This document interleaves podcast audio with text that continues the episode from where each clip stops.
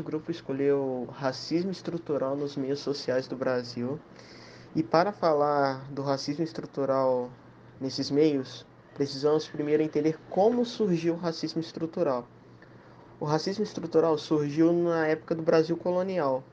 Segundo o Delton Aparecido, diretor da ABPN, Associação de Pesquisadores Negros, ele, o racismo surgiu no Brasil colonial, pois nessa época os brancos europeus trouxeram os africanos para serem escra escravizados aqui no Brasil.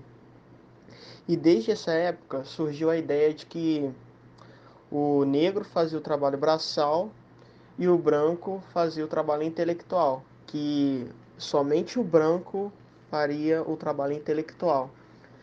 E isso acabou, esse pensamento acabou gerando muitas consequências para os dias de hoje.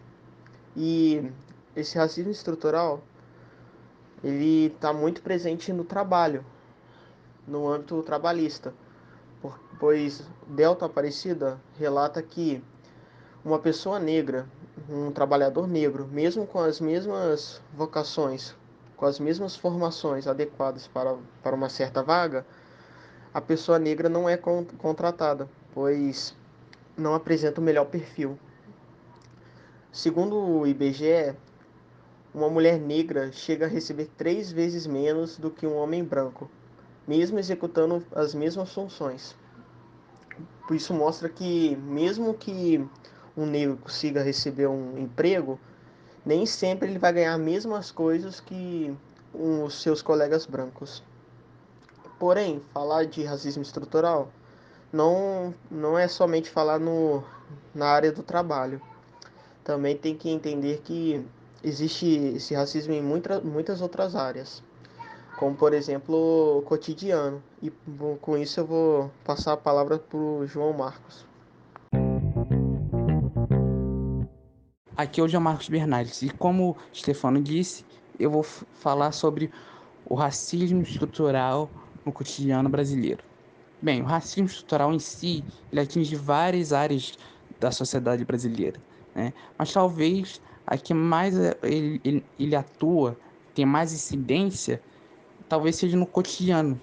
Que se a gente for seguir o artigo A inferiorização dos negros a partir do racismo estrutural da balística Miguel Batista, em que ela faz uma, uma resenha né, do, do livro Que é Racismo Estrutural, do Silvio de Almeida, esse destaque do, raci do racismo estrutural no cotidiano é explicado por esse tipo de discriminação racial ser considerado um acontecimento normal do dia a dia.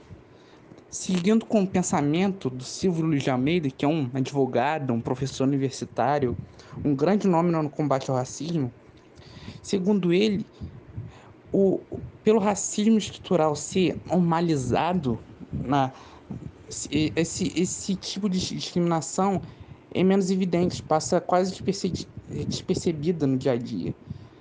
Bem, assim, essas situações, situações que perpetuam o racismo estrutural no cotidiano do Brasil continuam acontecendo, porque não parecem, não, são situações que não parecem ser racismo aos olhos da sociedade. Bem, e essas formas de perpetuação do, do racismo estrutural no cotidiano brasileiro são, são feitas de duas formas, uma forma ativa e uma forma passiva. A forma ativa é o, seria no, no uso de expressões pejorativas que eram utilizadas na época da escravidão, por exemplo, e também o uso de ofensas raciais mais tidas como piadas, que ah, é brincadeira. Só que por, por que, que é, é, é uma forma ativa de, de perpetuação do racismo estrutural no cotidiano? Porque as pessoas agem, elas usam, elas essa, usam essas expressões, elas falam, mesmo achando que não é racismo, mas é, entendeu?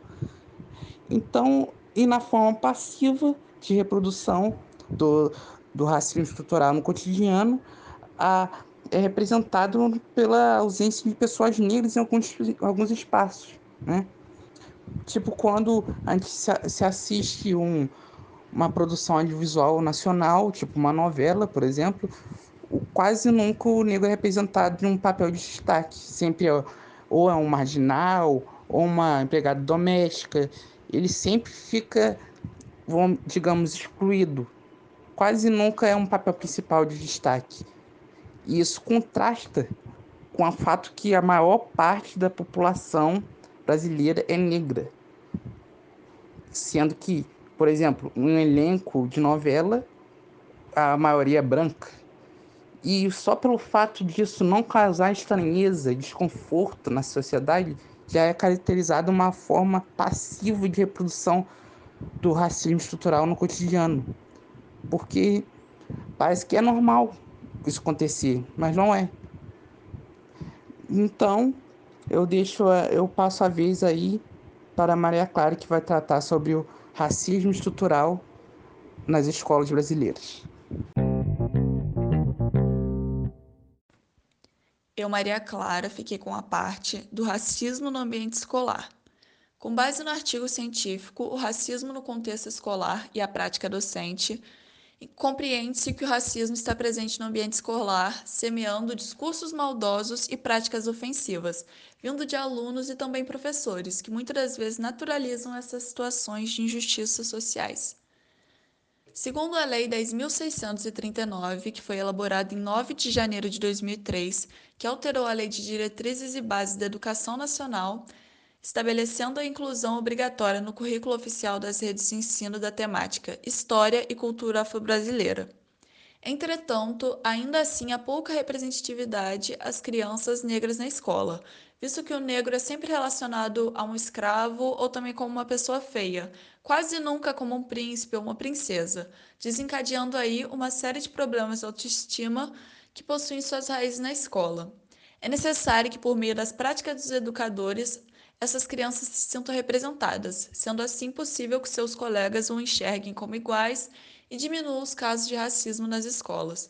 Contudo, ainda existem docentes que naturalizam essas práticas, ignorando os comentários maldosos que vêm sobre o cabelo e até sobre a cor da pele, normalizando a situação e diminuindo as chances de combater o racismo. Dessa forma, com esse descaso, as crianças vão sendo cada vez mais silenciadas e com vergonha de contar aos seus responsáveis sobre os ataques que vem sofrendo.